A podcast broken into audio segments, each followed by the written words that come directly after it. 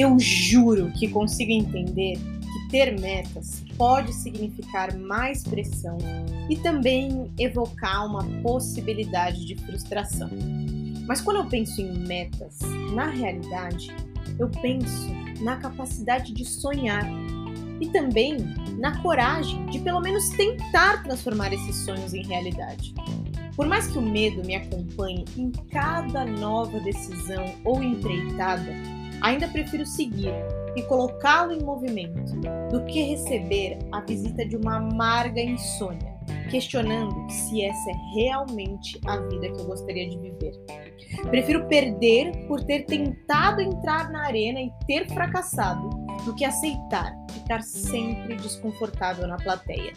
Eu desejo que suas metas sejam não motivos de pressão, mas sim um convite e um caminho para que você busque aquilo que realmente faz o seu coração vibrar.